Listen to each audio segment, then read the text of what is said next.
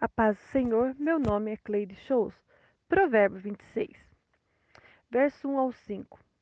Não houve ensinamento, e o que tem é contrário ao ensino da palavra de Deus.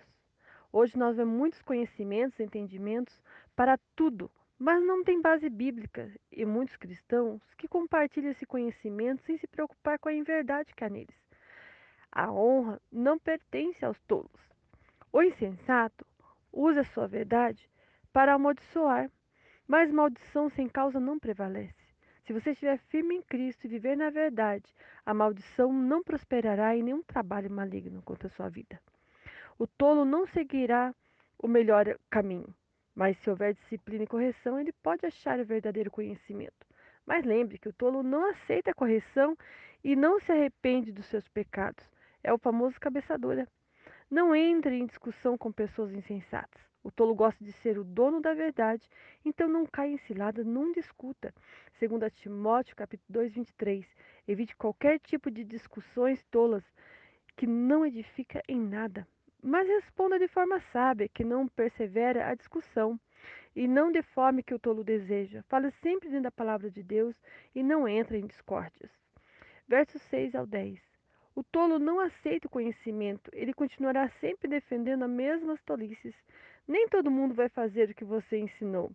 Ele tem entendimento, é imaturo no conhecimento, então seja sábio.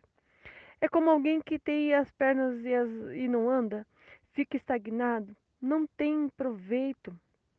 É uma pessoa que até pronuncia os ensinos, mas não muda e nem aplica na sua vida. Conhece muita palavra de Deus, mas não aplica no seu dia a dia. É um insensato. Hebreus capítulo 6. É como jogar pérolas aos porcos. Não desperdice seu tempo com pessoas que andam de forma errada. Tem um conhecimento, sabe que tem que seguir e obedecer, mas não sabe como fazer ou aplica em sua vida.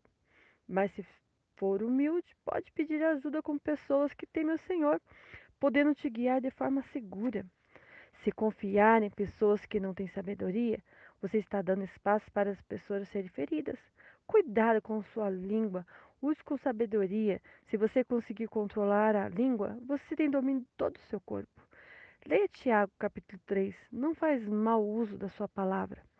Versos do 11 ao 15. O insensato não costuma desistir de sua ignorância, mas defende o que julga ser melhor e não tem sabedoria, ele vai pelo prazer e ele é a sua lei, o que ele deseja e não rejeita o pecado. A vida é minha, eu faço o que eu quero. O importante é o que eu desejo. E esse é como um cão que volta ao vômito. Segundo a Pedro, capítulo 2, versos 17 a 22, cair em conselhos errados. O importante é ser feliz. Ah, afinal, eu não roubo, nunca matei ninguém. Sou mais crente que muitos que diz santos por aí. Mas lembre que o sábio não anda por sua vontade, mas segue a Cristo com prazer. Peca muitas vezes, embora não deva, mas reconhece que pecou e foge do mal.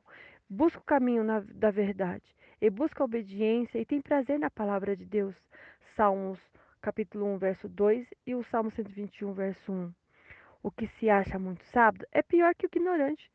Tem mais esperança humilde porque todos os dias ele busca aprender do que o soberbo que acha que já sabe de tudo. São pessoas que ignoram o culto de ensino e da escola bíblica. Acho que quem ensina não está à altura do conhecimento dele e decide não ouvir. O preguiçoso quer ficar no seu canto sem incômodo. Para chegar em algum lugar, eu vou ter que me incomodar, eu vou ter que inventar a circunstância, vou ter que ir lá e resolver. O preguiçoso vive reclamando de tudo é mais fácil reclamar do que fazer alguma coisa para mudar ou até mesmo ter uma atitude.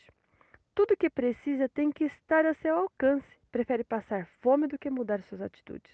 É sempre arruma desculpas e sempre tem um culpado para tudo que ele vai fazer. Esse não muda. Verso 16 ao 20.